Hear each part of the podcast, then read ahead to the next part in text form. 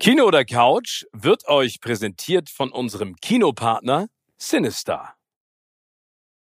Heute haben wir bei Kino oder Couch über einen der heiß ersehntesten Leinwandprojekte der letzten Jahre gesprochen, und zwar Killers of the Flower Moon mit Scorsese, De Niro und DiCaprio. Und ich war dem großen Phänomen Taylor Swift auf der Spur und habe mich unter die Swifties begeben. Außerdem haben wir über Jada Pinkett Smiths Ausflug als Autorin gesprochen und wir haben eine Serie gesehen, die sich mit dem Israel-Palästina-Konflikt beschäftigt und sehr, sehr spannend ist. All das jetzt.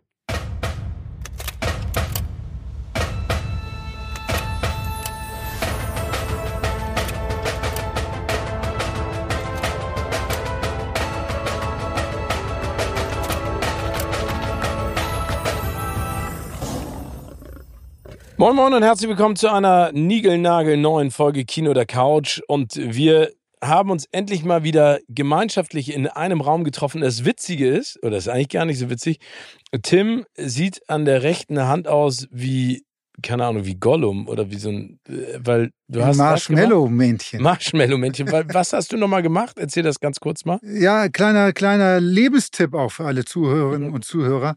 Niemals eine Dachrinne reinigen, ohne Handschuhe anzuhaben. Das habe ich nämlich gemacht. Und in den ganzen Laub, was ich da aufgefangen hatte, waren Wespen drin. Ähm, um zu dieser Jahreszeit dachte ich, seien die alle schon ver, ja, verstorben, aber einige von denen nicht. Und mich hat ein, eins von den Biestern in die Hand gestochen.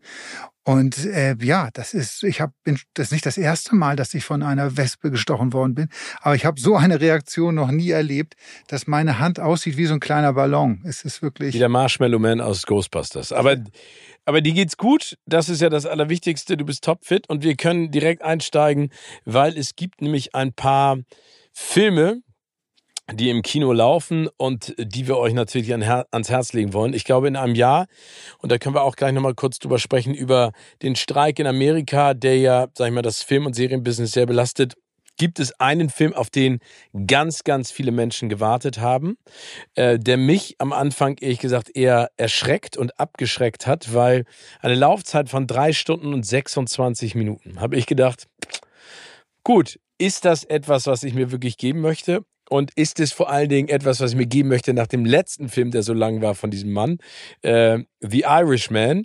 Ihr kennt meine Meinung zu The Irishman. Ich weiß nicht, haben wir jemals über The Irishman gesprochen von Martin Scorsese? Jedenfalls nicht in diesem Podcast. Okay, aber bist du ein Fan von The Irishman? Leider nein. Ich überhaupt nicht. Danke dir. Überhaupt nicht. Also das ist für mich ein, ein Film, der mir immer noch ein äh, Buch mit sieben Siegeln ist, ist ein Rätsel. Ne? Du, hast das, nicht. du hast das eben gerade so schön gesagt, äh, ein Film, auf den man lange gewartet hat. Und das war bei The Irishman bei mir so. Das, das war der Film, auf den ich Urzeiten gewartet hatte, dass er kommt und mir wirklich Zeit genommen hatte. Also ich habe es richtig zelebriert, diesen Film zu gucken und war danach so gnadenlos enttäuscht, weil er einfach an das, was Scorsese in dem Genre der, der Mafia- und Gangsterfilme bislang gemacht hatte, einfach wirklich nicht mal Mühe rankommt. Aber ihr hört schon, es ist der Scorsese-Film, der damals mit Robert De Niro, Al Pacino ähm, äh, top besetzt war, aber den konnte ich über drei Tage nicht zu Ende gucken. Ich habe mir den reingepfiffen, weil alle gesagt haben, der beste Film aller Zeiten war ja auch im Award Circuit. Aber jetzt kommen wir äh, zu einer Buchverfilmung, einer Sachbuchver Sachbuchverfilmung. Es ist ein Sachbuch, ist, genau. ja, es ist ein True Crime Sachbuch. Genau, von, von David Gran. Ähm, der auch The Lost City ähm, auf Z. auf Z geschrieben hat, auch ein Film geworden. Ähm, und äh, das ist ein Film, der zwei Menschen vor die Leinwand bringt, die sozusagen zu den Musen von Martin Scorsese gehören. Einmal Robert De Niro, mit dem hat er jetzt zum zehnten Mal zusammengearbeitet, und auf der anderen Seite Leonardo DiCaprio, mit dem hat er zum sechsten Mal zusammengearbeitet für diesen Film, aber noch nie mit beiden zusammen. Genau. Also Scorsese, De Niro, DiCaprio. Unfassbare Kombi und ein drei Stunden 26 Minuten langer Film. Und ich kann nur sagen, ich habe diese Zeit nicht gemerkt. Also, man merkt irgendwann am Hintern, dass du dreieinhalb Stunden irgendwo gesessen hast, aber der Film ist wirklich beeindruckend. Es geht um die 20er Jahre des letzten Jahrhunderts in Amerika und zu dem Zeitpunkt ähm, war das Volk der Os oder Osage ähm, pro Kopf das reichste Volk der Welt, weil das indigene amerikanische Volk auf deren Landgütern Öl gefunden haben und dadurch zu unfassbarem Reichtum gekommen sind. Was bei Geld und Reichtum immer ein Problem ist, ist, es ruft Verbrecher, Geier auf den Plan. Und das, was damals passiert ist in den 20er Jahren, ist, dass die Osage nach und nach gestorben sind in diesem Landstrich. Und es wurden keine Untersuchungen angestellt, aber es kommt allen komisch vor und also es ist ja, ruft es das FBI. Genau, also man muss ja sagen, die sind nicht einfach nur gestorben eines natürlichen Todes, sondern es gab Mordfälle und davon äh, reichlich. Also ich glaube, am Ende waren es 24 Mordfälle von Osage. Aber das hat gar nichts mit dem Film zu tun in diesem Fall. Aber ah, lustig, Buch. weil ich, ich habe den Film ja bislang noch nicht gesehen, ähm, sondern ich habe nur das Buch gelesen von David Grant. Das Verbrechen gibt's auf Deutsch auch. Kann ich allen nur, die gern mal lesen, ans Herz legen. Habe ich, glaube ich, in diesem Podcast auch schon gemacht. Für, für mich der best, das beste True Crime Buch, was es auf dem Markt gibt. Genau, und äh, also das Spannende ist, das Buch wird ja sozusagen als, als ähm, True Crime Thriller, der sozusagen die Gründung des FBIs hervorgerufen hat, angesehen. In diesem Film, und das finde ich so beeindruckend, ist das FBI spielt natürlich eine Rolle, aber nur sekundärer Art. Weil Scorsese ja auch im Vorwege gesagt hat, dass die indigenen Völker bisher häufig auf der Leinwand nicht so dargestellt wurden, wie sie hätten dargestellt werden müssen. Hat sich ja auch äh, Osage äh, äh, oder des Osage-Stammes mit ans Set geholt, damit er da beraten wird, hat sich auch im Vorwege ganz viel mit denen unterhalten und informiert und hat sich sozusagen auch deren Erlaubnis äh, geholt, um diese Geschichte zu erzählen. Und es geht wirklich im Prinzip um die, um die Osage und vor allen Dingen die Verbrechen, die ihnen angetan werden. Und du hast eben gerade schon ange äh, gesagt, also es sind nicht nur äh, Todesfälle, sondern es sind äh, mysteriöse Todesfälle, die keiner nachvollziehen kann und vor allen Dingen keiner ähm, äh, versteht. Und also ich habe eben gerade zwei Hauptdarsteller angesprochen. Zum einen ist es, wie gesagt, Robert De Niro, der spielt William Hale und äh, Leonardo DiCaprio ähm, sp äh, spielt einen Mann, der aus dem Krieg zurückkommt und in die Obhut seines Onkels geht. Das ist Robert De Niro und ähm, DiCaprio, und das ist jetzt kein Spoiler, die ersten Bilder von ihm, das ist unfassbar. Er hat falsche Zähne und seine Mundwinkel sehen so aus wie die von Angela Merkel, halt nach unten gezogen. Der hat eine, eine ganz andere Physis.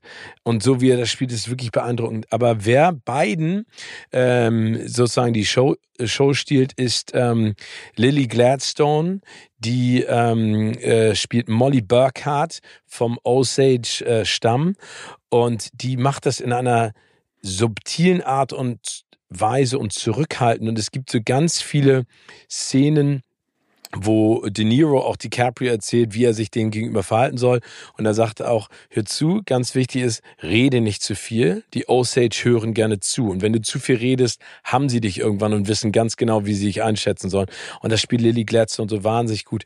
Aber diese, diese Stimmung, die Art und Weise, wie das umgesetzt wird, äh, diese Bilder, die Geschichte und dann kommen ja auch Brandon Fraser spielt noch mit und sowas es ist wirklich ein Meisterwerk. Also ich muss ganz ehrlich sagen, ich hätte nicht gedacht, dass ich so begeistert aus diesem Film rausgehe. Und bevor wir jetzt noch weiter reden, weil du das Buch ja gelesen hast, noch eine ganz spannende Sache. Der Kameramann, der den Film gedreht hat, ist der Kameramann, der in diesem Jahr auch Barbie umgesetzt hat. Äh, das muss man sich mal reinpfeifen. Ne? Also größer kann der Unterschied ja gar nicht sein zwischen Barbie und Killers of the Flower Moon, aber der ist echt der Hammer. Wie fandst du denn das Buch? Wie gesagt, das Buch ist, finde ich, das der beste True Crime oder das das beste True Crime Sachbuch, so muss man sagen, ja?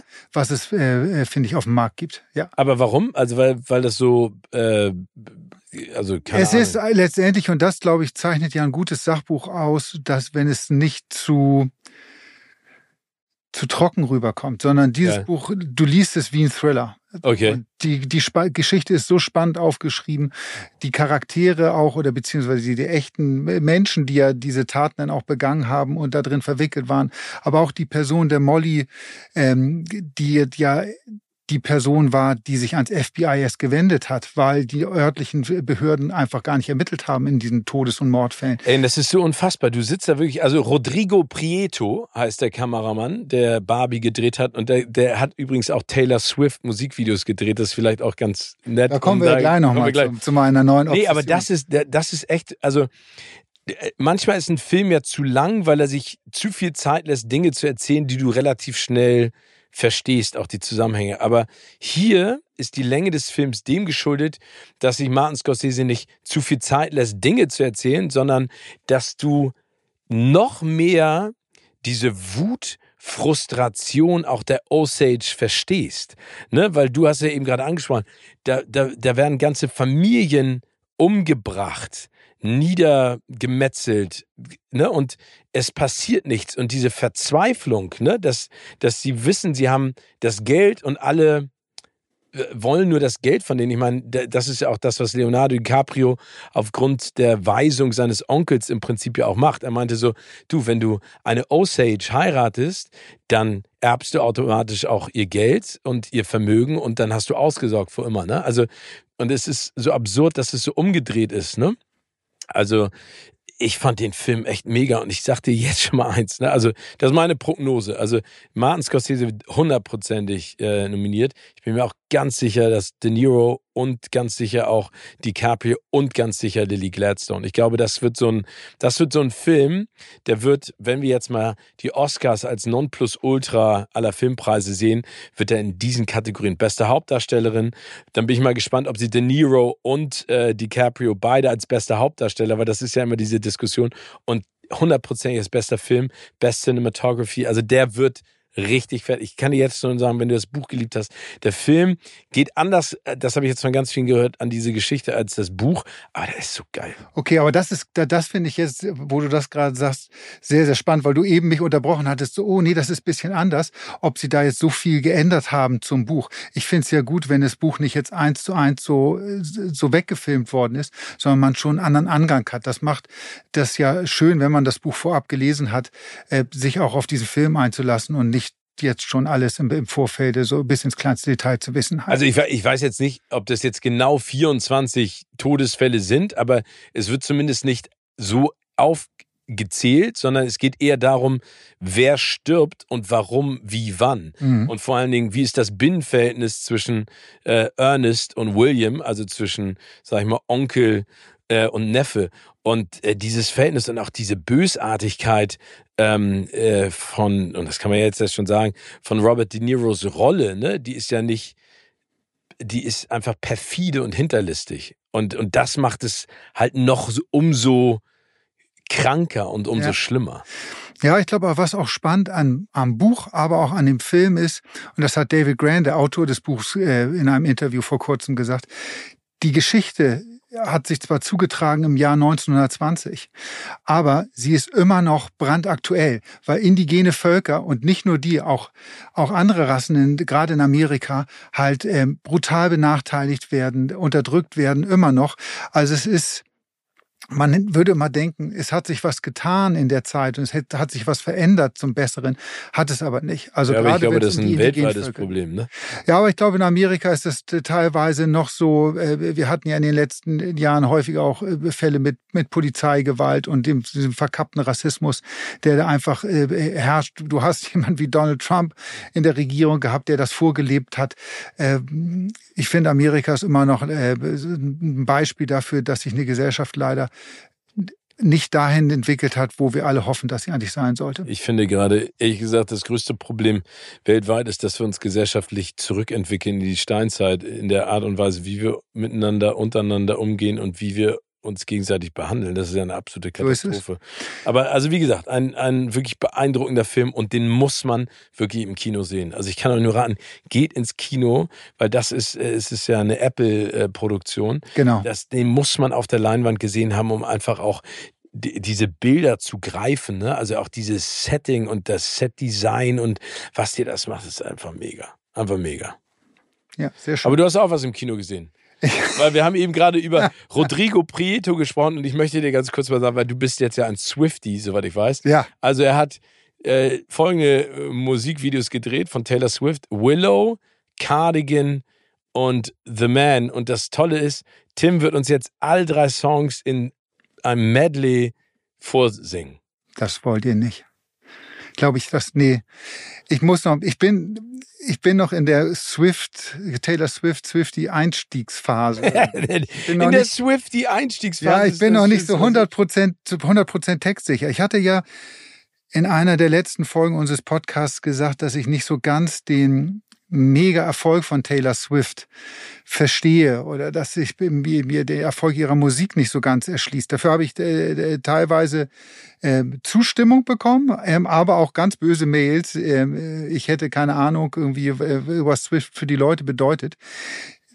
Das kann auch zum Teil sein, oder beziehungsweise ich gebe auch zu, dass ich da auch nicht so 100 Prozent im Thema drin war. Deshalb habe ich mich jetzt aufgemacht, dem Phänomen Taylor Swift ein bisschen mehr auf den Grund zu gehen, weil ich es wirklich, ich finde die Frau mega spannend. Ich habe auch das jetzt einmal vorab. Ich habe wirklich den höchsten Respekt vor dieser Frau. Äh, was die da abzieht, äh, wie, die, wie die mit ihrer Musik Erfolg hat, wie die sich aber als ein gesamtes Kunstwerk. Kunstwerk inszeniert. inszeniert. Ähm, das ist schon wirklich, wirklich, wirklich beeindruckend. Und es ist jetzt ja gestartet, der, der Taylor Swift Konzertfilm. Man muss wirklich sagen, die Betonung auf Konzertfilm. Es ist der, das Konzert ist abge ist halt mit Kameras begleitet worden. Ich hatte ein bisschen eine andere, äh, andere Vorstellung vorab, weil ich den Trailer gesehen hatte. Okay. Und der Trailer hat für mich so ein bisschen den Eindruck erweckt, als wenn es, wenn es eine Doku der Tour ist. Ach so, okay. Ähnlich wie das Pink gemacht hat, kann man sich bei Amazon angucken. Pink, ähm, wie heißt die nochmal, die von Pink, die, die Doku? Ich hatte mir Green. So, Nee, All I Know So Far. Das ist ein Witz. Ist so blöd, echt wirklich. All I Know So Far ist eine sehr, sehr gute Musikdoku über Pink, äh, die ich allen nur wärmstens ans Herz legen kann. Läuft bei Amazon. Und ich hatte auch gedacht, dass dieser Taylor Swift-Film, das ist ja The Era Tour heißt er, dass der mich so ein bisschen mit hinter die Kulissen nimmt und mir ein bisschen die Person Taylor Swift auch näher bringt und sie so ein bisschen greifbarer für mich macht, weil die ist jetzt ja nicht jemand, die durch ständige Skandale irgendwie in die Medien läuft oder die sich ständig irgendwie äh, erklärt wird. Also ich finde die ich kann die nicht so richtig greifen. Ich kann nicht sagen, was für ein Mensch ist das genau irgendwie. Und deshalb, das ja, finde ich, ich Das spannend. ist uns so total schwer, ne? Ja, aber ich finde es ja spannend, wenn du Menschen so ein bisschen näher kommen kannst irgendwie. Und das hat zum Beispiel diese Pink-Doku der gelingt das. Man kommt der Person Pink, der ihre Rolle als als Sängerin, als Popstar, aber auch als Mutter kommt man äh, kommt man ein bisschen näher durch diese Doku, was ich spannend finde. The Era Tour ist rein das Konzert von Taylor Swift. Wie lang ist der? 168 Minuten. Wow, okay da muss man schon ein bisschen Fan sein. Also der Musik sonst. War das denn auch so mit äh, Feuerzeug an im Kino und dann mitgehen und so? Ja. Wirklich im Ernst? Ja. Ach, das war echt, ach so, wirklich. Ja, Sind alle so Leute, mitgegangen? Nicht alle, nicht alle, aber nur du. nur du ganz alleine. und alle waren genervt von mir, weil ich ständig mein Feuerzeug angemacht habe. Nein, ähm, ja, bist auch die Leute am Ende hast gesagt, Zugabe, als die Rolling Titles da waren. Nein, okay, jetzt ist auch mal Schluss. Die Leute gehen schon wirklich mit bei, bei dem Ding. Und äh, ich habe vorab vor der Vorstellung mir auch so angeguckt, wer geht dahin, wer guckt sich das Ding an. Äh, das sind richtig große Fans äh, und das muss man bei Taylor Swift ja momentan auch bedenken, auch viele Leute, die einfach gar nicht die Möglichkeit haben, die wirklich live zu sehen. Weil, das ist, glaube ich, eine der großen Herausforderungen des 20. Jahrhunderts, ist es ein Ticket für ein Taylor Swift Konzert. Kannst du gar nicht. Es ist Geht nicht. Unfassbar, was da abgeht. Ja. Also, und die Tickets in Amerika kosten ja bis zu 900 Dollar, kostet ein Ticket. Aber auch selbst die sind nicht zu kriegen. Und auf dem Schwarzmarkt haben die äh, ja, Tickets nochmal vier, fünffach, fünffach äh, äh, hohen Preis. Also das ist schon unfassbar. Und es ist einfach ein Phänomen. Und man fragt sich immer wieder, was macht diese Frau aus? Warum ist die so erfolgreich? Ich erinnere mich noch, als ich damals in Amerika war, gab es diesen U2 ähm, Film. Erinnerst du es noch? Ja, genau. Äh, äh, Rattle and Harm. Ja, Rattle and Harm. Und äh, einer meiner Freunde aus der Highschool war ein riesen U2-Fan. Ich hatte bis zu dem Zeitpunkt noch nichts gehört von U2 und war da drin. Und wenn du nicht ein eingefleischter Fan bist, aber die Musik ganz cool, ich finde die, mittlerweile bin ich auch U2-Fan, aber wenn du dir das dann zwei Stunden anguckst, das ist schon ein bisschen schwer. Also war es auch für dich schwer. Die anderen sind durchgedreht und fanden es geil. Aber ich, ich finde es ja gut, dass sowas gibt für Leute, die nicht ins Konzert gehen. Die nicht ins Konzert gehen können. Und ich, ich, finde viele Taylor Swift-Songs gut, also die kann man gut hören. Ich fand jetzt auf 168 Minuten war es mir doch ein bisschen too much dann, gebe ich auch offen zu. Ähm, aber das ist schon diese ganze Show, die die abzieht. Äh, das ist ja, wie gesagt, das ist ja ein Gesamtkunstwerk, so, eine, so, so ein Konzert von ihr. Das ist ja jetzt nicht nur die Musik, wobei sie, glaube ich, im Gegensatz zu vielen anderen äh, Sängerinnen und Sängern, äh, der ist die Musik schon wirklich wichtig und die und auch die Inhalte der Songs und du merkst auch die Fans, die können jede Zeile mitsingen und äh, die Message, die da auch für die rüber äh, ist denen total wichtig. Also das, deshalb will ich das gar nicht so kleinreden, dass das nur eine, eine riesen Inszenierung ist. Überhaupt nicht. Aber es ist auch eine tolle Inszenierung. Und wenn du diesen Film oder dieses Konzert hier anguckst, fragst du dich die ganze Zeit, wie, wie schafft diese Frau das, auch nach einer Stunde Konzert immer noch so auszusehen. Also ihre Tänzer so um sie rum, die sind alle komplett durchgeschwitzt, nass, da läuft der Schweiß. Und bei ihr ist so, die Haare sitzen immer noch 1A irgendwie, du siehst keinen Tropfen. Und die macht ja viel mehr noch als die Tänzer. Die singt ja noch und macht da eine, eine Riesenbohai. Also ist wirklich, wirklich irre, das Ding. Ja, aber ich glaube, um das Phänomen zu erkennen, ist das super. Ja, und das ist das, glaube ich, dass viele Leute in Deutschland äh, dieses Phänomen noch gar nicht so richtig begriffen haben. Also ich habe das ein paar Leuten erzählt, ich gehe heute Abend, guck mir das, äh, den Taylor Swift-Film an. Wo, also, sag mal, bist du nicht ganz Taylor Swift, was soll denn das? Ähm, die interessiert doch keinen, um was da alles kam. Man muss sich, wie gesagt, nur so ein paar Fakten mal überlegen. Also am ersten Tag des Vorverkaufs für diesen Film hat AMC, das ist die größte US-Kinokette, hat AMC gemeldet, haben die Tickets im Wert von 26 Millionen Dollar verkauft. Am ersten Tag. Die hatten nach einer Woche 100 Millionen Euro an Tickets verkauft. Vorverkauf. Also das Ding war noch nicht mal im Kino. Damit ist im Vorverkauf dieser Film der erfolgreichste Film aller Zeiten. Das war bislang Spider-Man No Way Home. Äh, mit 16 Millionen insgesamt, ja. Also, und die hat nach einer Woche 100 Millionen im Vorverkauf gemacht. Ist einfach unfassbar. Ja, unfassbar. Aber wie gesagt, ich finde, also du hast es eben angesprochen, die, die absurden Ticketpreise für Konzerte mittlerweile. Es ja. ist ja für Musiker, Musikerinnen und Bands die einzige Möglichkeit, wirklich noch Geld zu verdienen. Das wird auch immer schwieriger. Ne? Es gibt genügend deutsche und internationale Künstler, die einfach die Kosten für eine Tour gar nicht mehr tragen können und deshalb gar nicht mehr auf Tour gehen, weil sie sagen, wir können ja nicht exorbitant unsere Ticketpreise anheben und dann kommt kein Fan mehr zu uns, weil, weil das keiner mehr bezahlen kann. Also finde ich eine gute Idee, das sozusagen auf die Leinwand zu bringen. Ist nur so absurd, dass Taylor Swift innerhalb von einer Stunde ihre Konzerte weltweit ausverkauft. Tickets gehen hoch bis auf 900 Dollar und jetzt macht sie auch noch den erfolgreichsten Konzertfilm aller Zeiten. Ist ja Wahnsinn, wie sich das alles die ganze Zeit nur äh, aus dem Ruder dreht sozusagen. Ja, ne? aber ich, ich muss sagen, diese Entwicklung mit den Ticketpreisen ist schon etwas, was ich echt bedenklich finde. Ja, total. Also ähm, gut, es geht jetzt hauptsächlich um die großen Acts, das müssen wir auch immer noch mal festhalten. Viele kleine Bands und Künstler kämpfen immer noch übers, ums Überleben. Ja. Ne? Ähm, und denen geht's nicht so gut. Aber wenn du einen der Big Names sehen willst, dann ähm, ist das äh, also entweder hast du viel Geld oder du hast Glück, dass du irgendwo ein Ticket findest. Ich habe zum Beispiel auch gesehen, ich weiß nicht, ob, ob hast du mal gehört von diesem Ding neu, dieser neuen Konzerthalle in Las Vegas? Ja, der Sphere. Das Sphere. Da zur Eröffnung, das äh, sind äh, U2 aufgetreten und haben dort gespielt. Also diese Halle, The Sphere, das ist so, ein, so eine Kuppelhalle mitten in äh, Las Vegas, hat glaube ich zwei Milliarden Dollar in der Entwicklung gekostet und U2, wie gesagt, haben das erste Konzert da gespielt.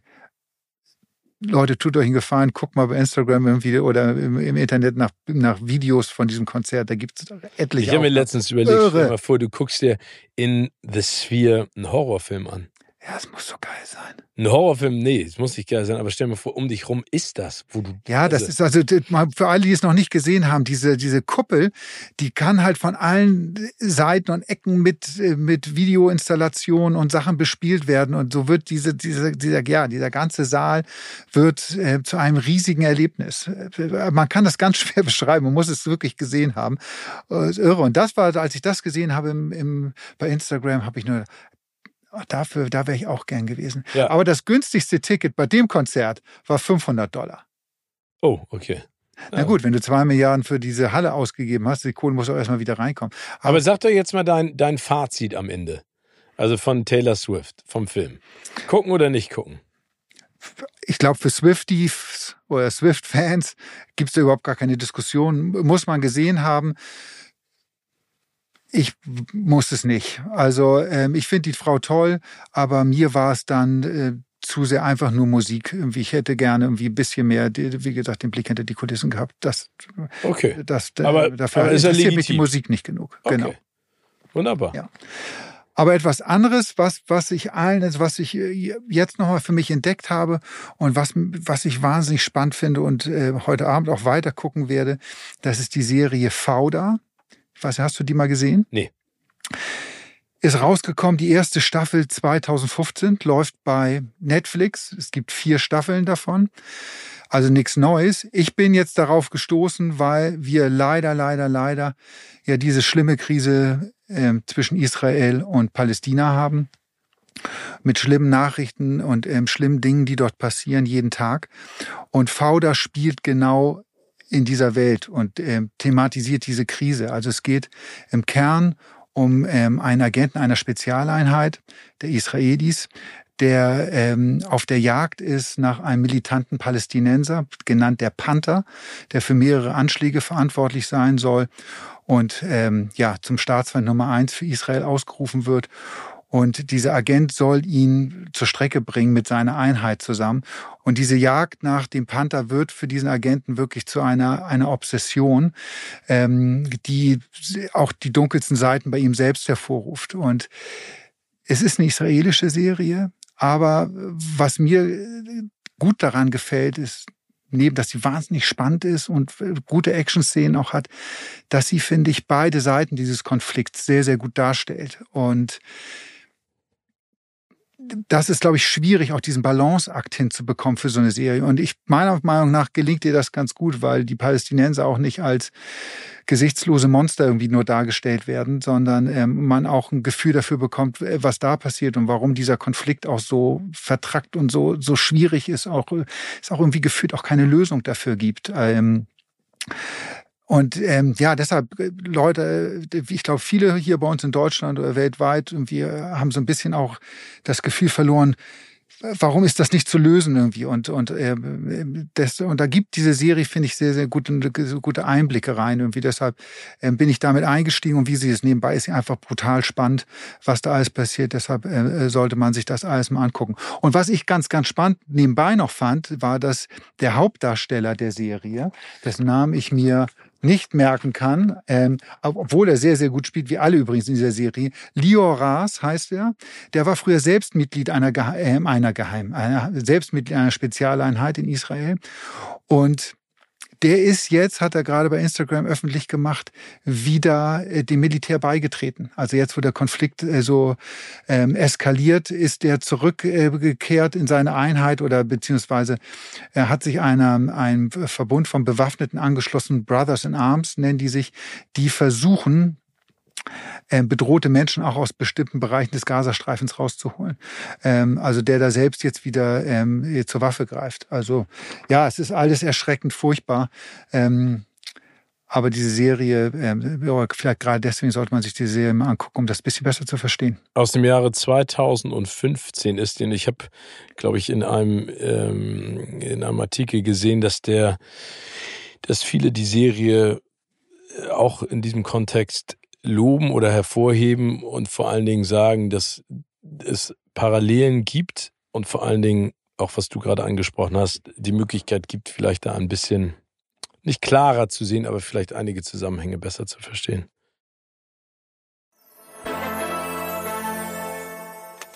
Gossip Boys. Klatsch und Tratsch, kuratiert von Steven und Tim.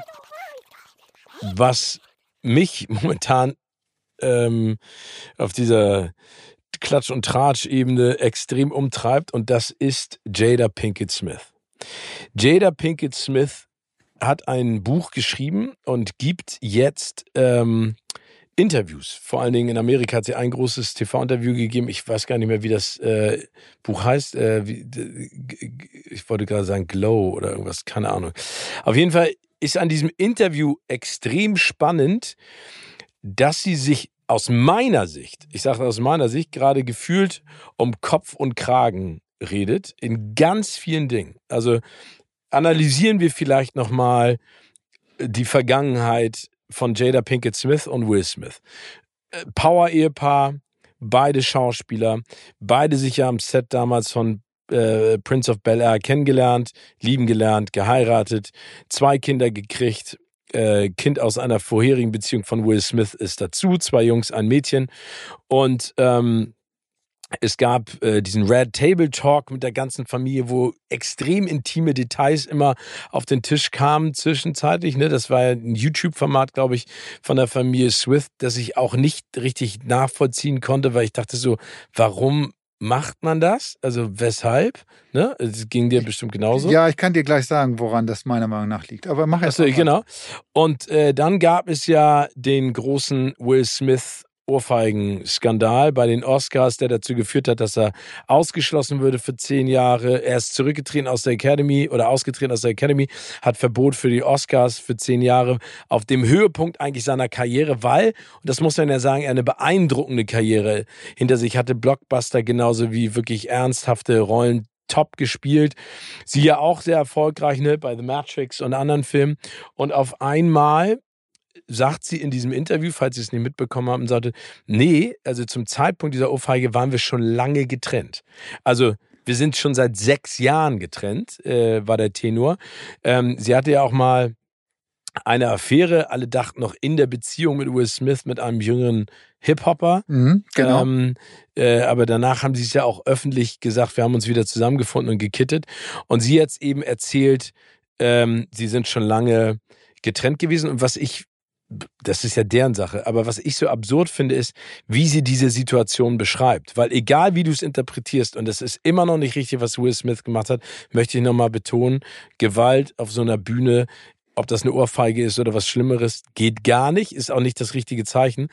Aber sie hat in diesem Interview so ein bisschen so nach dem Motto getan, so, Wer war, wer ist das eigentlich, die, dieser Mann, der da auf die Bühne gegangen ist? Also, sie, sie, ich finde, sie düpiert ihn und führt ihn richtig vor. Oder siehst du das anders? Ja, nein, definitiv.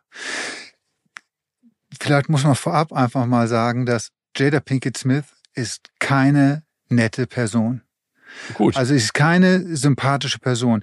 Ich habe sie kennengelernt in einem Interview. Oh, okay, das ist spannend. Jetzt. Und äh, du hast auch viele Hollywood-Stars getroffen. Und ob das Julia Roberts war, ob das Nicole Kidman war, Sandra Bullock.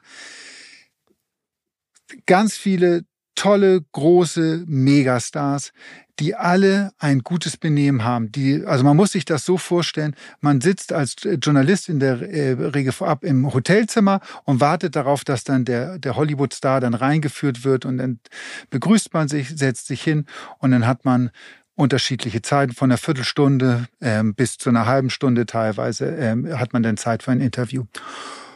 Und ich werde Jada Pinkett Smith nie vergessen. Wieso? Weil im Gegensatz zu den Namen, die ich gerade genannt habe, eine Julia Roberts. Worthy heißt das Buch. Worthy. Entschuldige. Also im Gegensatz zu einer Julia Roberts oder einer Nicole Kidman, die ich eben gerade genannt habe, das sind äh, Personen gewesen, die kommen rein in den Raum, die kommen auf dich zu, die gucken dich an, die geben dir die Hand, sagen Hello, nice to meet you. Und man spricht ganz kurz nett irgendwie, aber es ist eine, so eine nette Atmosphäre und dann sagt, setzt man sich hin, irgendwie, dann wird dir vielleicht sogar noch ein Kaffee angeboten und dann geht das Interview los. Jada Pinkett Smith kam in den Raum rein die guck, guckte mich gar nicht an. Die ging direkt hin zu dem Stuhl, setzte sich hin, wie so eine Königin und äh, sagte, okay, we can start. Kein Hello, kein Nice to meet you, Kaffee sowieso nicht, ähm, also äh, gar nichts. Und das bringt so ein Interview gleich in so eine, du kennst das ja selbst. Ja, nee, die, die, man sagt ja so, the temperature drops. Genau. Du bist in dem Raum drin und auf einmal denkst du, okay, es ist jetzt äh, Below Zero. Gen genau. Und äh, deshalb war dieses, dieses gesamte Interview war unglaublich unterkühlt. Äh, nicht, das ist einfach kein herzlicher, netter Mensch, sondern jemand, das haben ja auch US-Kollegen, die häufiger mit ihr zu tun hatten, bestätigt, äh, jemand, der sich für eine, für eine richtig große Nummer hält. Das Problem ist nur, sie ist es nicht. Ja. Sie ist in Wirklichkeit keine große Nummer. Sie ist keine tolle Schauspielerin. Und sie ist letztendlich bekannt geworden am Ende über die Ehe mit Will Smith. So hart muss man das sagen. Also, und das sagt auch jeder Fachmann in Amerika sagt, niemand würde heute über Jada Pinkett Smith sprechen, wenn nicht dieses Smith irgendwie im Namen hinten dran wäre und sie mit Will verheiratet gewesen wäre. Und sie ist jemand, die über die Jahre mit aller Macht die Aufmerksamkeit und die Medien sucht. Und das macht sie für mich einfach auch brutal unsympathisch. Und deswegen auch dieser Red Table Talk. Dieser Red Table Talk, ja, die hat ja vor Jahren schon äh, Sachen erzählt, da hast du da gesessen und gesagt, why? Warum erzählst du das jetzt? Sie ist pornosüchtig, sie hat äh, Drogenprobleme, sie hat über den Sex mit Will genau gesprochen. Alles Sachen, wo ich mir denke, ja, okay, die Boulevardpresse wird, nimmt das gerne auf. Da sind ja wunderbar viele Geschichten drin, über die man schreiben und berichten kann.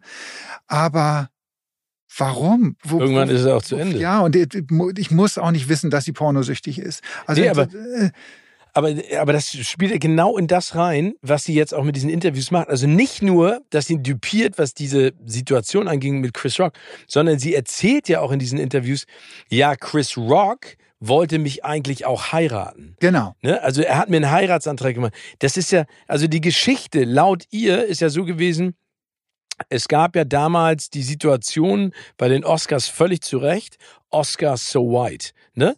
Äh, warum äh, werden nur weiße Menschen vor der Kamera und hinter der Kamera nominiert. Damals haben ja Will Smith und Jada Pinkett Smith öffentlich bekannt gegeben, sie boykottieren die Oscars und kommen nicht. Das waren die Oscars, die Chris Rock moderiert hat. Genau. Der hat denen das angeblich übel genommen, laut ihrer Aussage. Und dann hätten sie sich versöhnt und dann als offenkundig äh, kommuniziert wurde, dass sie, äh, keine Ahnung, irgendwann gab es einen Punkt auf jeden Fall, da waren die nicht mehr zusammen oder im Gefüge nicht mehr. Und dann hätte ähm, Chris Rock sie darum gebeten, ähm, äh, mit ihr auf ein Date zu gehen. Und also nee, er hat ihr keinen Heiratsantrag gemacht, sondern er hat sie um ein Date gebeten und wollte mhm. mit ihr ausgehen. Und dann hätte sie gesagt, no, never, because und blieb. Also dieses ganze Interview, das ist, das ist wirklich cringy. Auch diese ganze Geschichte mit Tupac Shakur, dass die Blut- und Seelenverwandte waren, äh, wie Bruder und Schwester. Und äh, es ist äh, und dass Tupac Shakur Haarausfall hatte und äh, da erzählt sie jetzt ja auch, wo der arme Tupac. Aber Nein, das, der, der, der Punkt ist, da müssen wir alle mal drauf achten. Es gibt Leute, die, wie gesagt, nicht viel auf der Pfanne haben im Medien- oder im Entertainment-Business. Die haben kein großes Talent. Und die müssen immer wieder Geschichten generieren, damit sie im Gespräch bleiben. Und da wären wir vielleicht einmal Rolle rückwärts, da sind wir bei jemandem wie Taylor Swift dann vielleicht auch. Die hat das gar nicht nötig. Eine Taylor Swift, da gibt es gar keine Geschichten über ihr Privatleben und so. Die hält das, versucht das alles unter Verschluss zu halten. Also ein paar Sachen sind da natürlich mal hochgeköchelt, aber nicht von ihr inszeniert und sie hat sich auch nicht groß dazu geäußert, sondern sie will für ihre Musik und für, für das stehen, was sie macht, was sie toll macht. Dafür steht sie nicht für irgendwelche Skandale oder Geschichten, die sie erzählt. Leonardo DiCaprio genau dasselbe. Der möchte wahrgenommen werden dafür, was für Filme er dreht. Ja, der hat immer junge Freundinnen, aber da redet er selbst ja nicht drüber. Ja, sondern das ist dann irgendwie, was die, was die Presse wieder äh, äh, aufbauscht. Der möchte dafür wahrgenommen, was für Filme er dreht und äh, wie er als Schauspieler ist.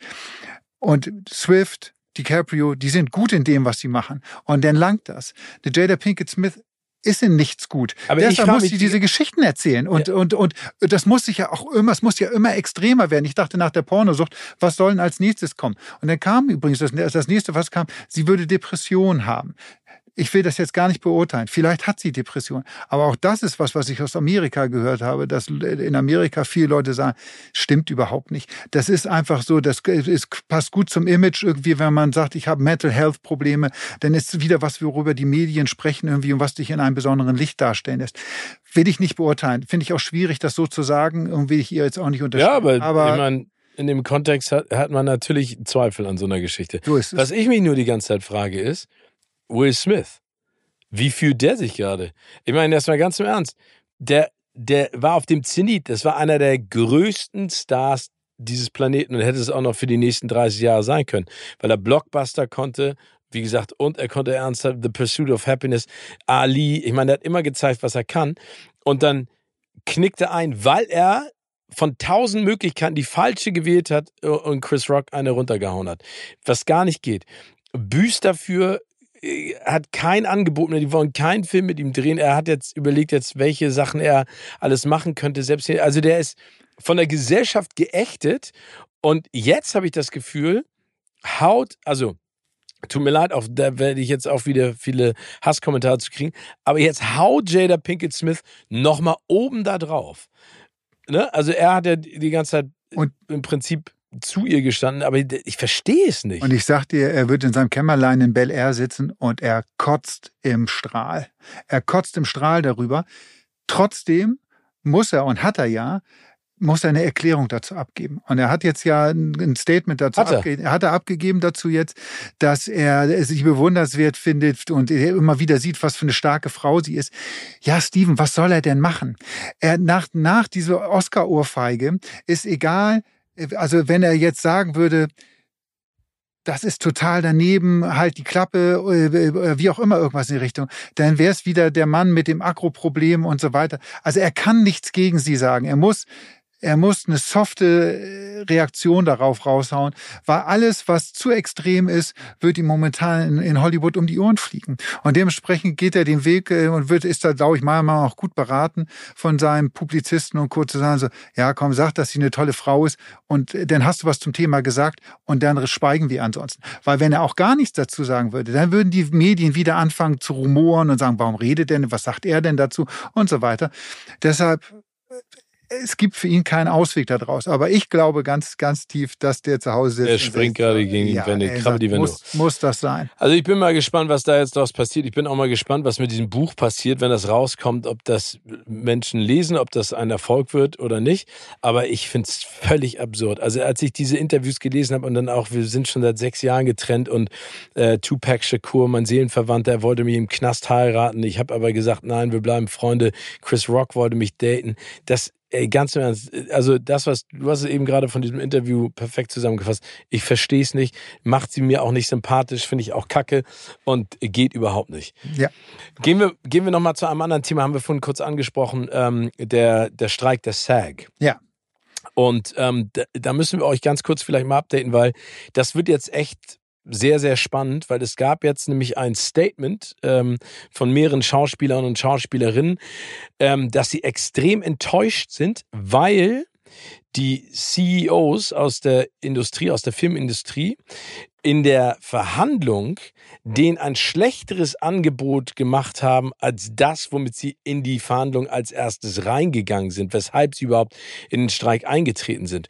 Und das Spannende ist, nicht die Schauspieler und Schauspielerinnen sind aus dem Gespräch rausgegangen, sondern die CEOs. Das heißt, die haben denen was vorgelegt, ein schlechteres Angebot und haben gesagt, gut, wenn ihr es nicht nehmt, gehen wir wieder raus. Und jetzt kommt eine spannende Frage. Und das habe ich mit einer, äh, einer sehr, sehr geschätzten Kollegin auch diskutiert, mit Mathilde Bernard. Hallo, Mathilde. Ähm, die hat nämlich gesagt, jetzt wird es ganz spannend. Ne? Wann knickt der erste Superstar um? Und sie genau. hat ein genau. Beispiel genannt und meinte, Disney geht zu Chris Hemsworth und sagt dazu, wir geben dir 500 Millionen Dollar. Dafür gibst du uns die Rechte an deiner Person. Für künstliche Intelligenz, für alles, was wir haben wollen, für Werbung, Filme, alles. Dann wird Chris Hemsworth sich hinsetzen und sagen, gut, ich bin jetzt Anfang 40. Wenn alles gut läuft, mache ich noch 10 Filme. Kann ich damit 500 Millionen Dollar verdienen? Vielleicht, vielleicht aber auch nicht. Und vor allen Dingen habe ich Zeit. Ich kann mit meinen Kindern alles machen, was ich will, habe eine halbe Milliarde auf dem Konto, kann Gutes tun, kann nicht Gutes tun, kann andere Projekte unterstützen. Mache ich. Und dann ist ein Problem da. Ja, und das und äh, Mathilde hat völlig recht, es wird so kommen. Wir haben das im, im Fußball gesehen, ja, da haben äh, jahrelang Leute gesagt, keiner der Superstars wird je nach Saudi-Arabien gehen und da irgendwie Fußball spielen. So, Peng, wie viele Leute, wie von denen sind jetzt da? Weil einfach das Geld stimmt, weil die so viel Kohle raushauen irgendwie, dass ein Ronaldo und Co. sagen, so, äh, die paar Jahre, die ich noch habe, die lasse ich mir vergolden. Aber was für eine Hybris. Ja, Aber das ist in der Musikbranche genauso. Da haben ja viele Bob Dylan, Bruce Springsteen, auch Katy Perry habe ich gerade gelesen. Die haben die Rechte an ihren gesamten Songkatalogen, haben die verkauft an, an Firmen für 200, 500 Millionen teilweise. Wie du gerade sagst, weil sie sagen so, ja, wieso verdiene ich nochmal so viel Geld damit und ich meine, lebe jetzt. Und was kann ich alles mit der Zeit und dem Geld, was ich dann habe, da, dann tun? Und die großen, es werden, es werden etliche große einknicken. Ich habe das ja schon äh, vor ein paar Folgen gesagt, als der Streik so hochkochte, ähm, auch jemand wie Dwayne The Rock Johnson, ja, der, ich meine, der kriegt für einen Film 50 Millionen Dollar. So, äh, ja, dann spendet der eine Million geschickt. Ansonsten, wie wäre der Shitstorm, glaube ich, noch gewaltiger, der über ihn rüberrollen würde. Aber das ist, am Ende werden ein paar, ich glaube, erstmal die, die, die wirklichen Großverdiener und Big Stars, die werden weiter ihren Schnitt machen und die wollen arbeiten und, und, und drehen, solange das Eisen glüht und, und geschmiedet werden kann. Und dann, glaube ich, muss man das auch äh, das so sehen, dass es nochmal zwischen den Schauspielerinnen und Schauspielern und Drehbuchautorinnen und Autoren einen Unterschied gibt. Äh, also es gibt einfach so viele Leute in, in Hollywood oder rund um Hollywood, die Karriere machen wollen, äh, egal um welchen Preis, die wollen unbedingt äh, berühmt werden. Und die sich dann vielleicht auch für, für, für super niedrige Sätze einfach da selbst versklaven, um, um dabei zu sein. Bei den Autorinnen und Autoren ist noch ein bisschen was anderes irgendwie. Da gibt's nicht so, von den, von den Gute gibt's nicht so richtig viel. Also ich, ich kann dir nur sagen, und ich, ich nenne jetzt die Person nicht, das ist jemand, der in diesem Filmbusiness in Deutschland äh, sehr erfolgreich unterwegs ist, der sagt, in den nächsten Monaten und Jahren wird es eine ganz extreme Veränderung im äh, Filmbusiness weltweit geben durch äh, künstliche Intelligenz.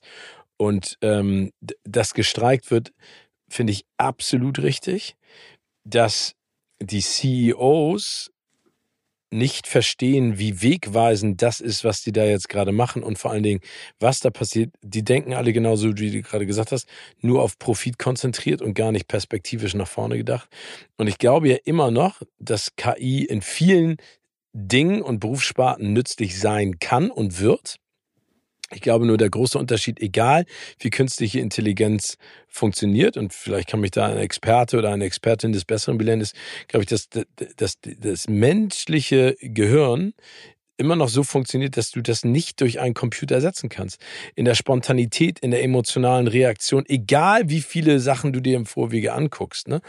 Und ähm, deswegen, ich sag, also ich drücke immer noch denen die Daumen, der SAG, dass die ein wegweisendes äh, einen wegweisenden Kompromiss hinbekommt mit den CEOs, weil das wird echt schwer wenn das ja. so weitergeht. Aber da siehst du mal, mit was von Arroganz da auch vorgegangen ist. Ja, aber weil es, wie gesagt, es geht nur um Kohle und es geht nicht mehr um einen künstlerischen Anspruch dann auch. Ich finde auch irgendwie, wenn man sich mal überlegt, dass zum Beispiel jetzt Musik ein Song nicht mehr von, von einer Person geschrieben und die Musik von einer Person dazu aus, ausgedacht worden ist, sondern das ist ein Computer. Sorry, das nimmt mir so viel Romantik Total. und so ein Gefühl auch dafür weg irgendwie. Und das muss man, komme ich wieder auf Taylor Swift zurück. Swifties aller Welt. Auch ein Swiftie ich bin Swiftie. Äh, nein, aber wenn du das, wenn du die siehst auf der Bühne, wie, wie viel Spaß die daran hat, das zu machen und wie viel Inbrunst und, und, und Leidenschaft da drin ist, das kann keine Maschine machen. Das, dafür brauchst du Menschen. Ähm, und deshalb, äh, ja, da muss man gnadenlosen Riegel vorschieben. In allen künstlerischen, also übrigens nicht nur im Kinobereich oder Serienbereich, sondern auch im, im Musikbereich, ja. äh, im, im, im Buchbereich, überall. Ja, finde ich auch. Also wir halten euch da weiter auf dem Laufenden. Das ist auf jeden Fall ein, ein spannendes und beängstigendes Thema.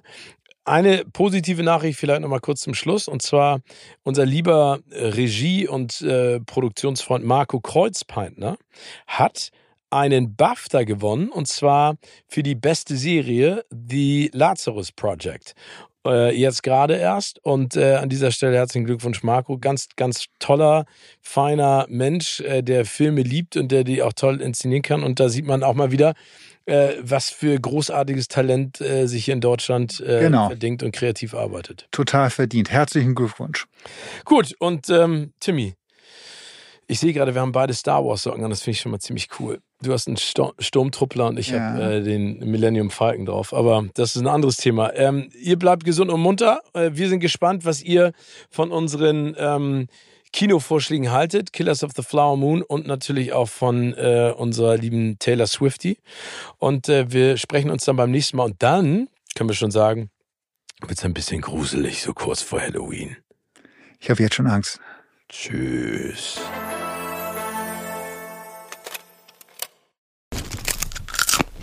Kino oder Couch wurde euch präsentiert von unserem Kinopartner Sinistar.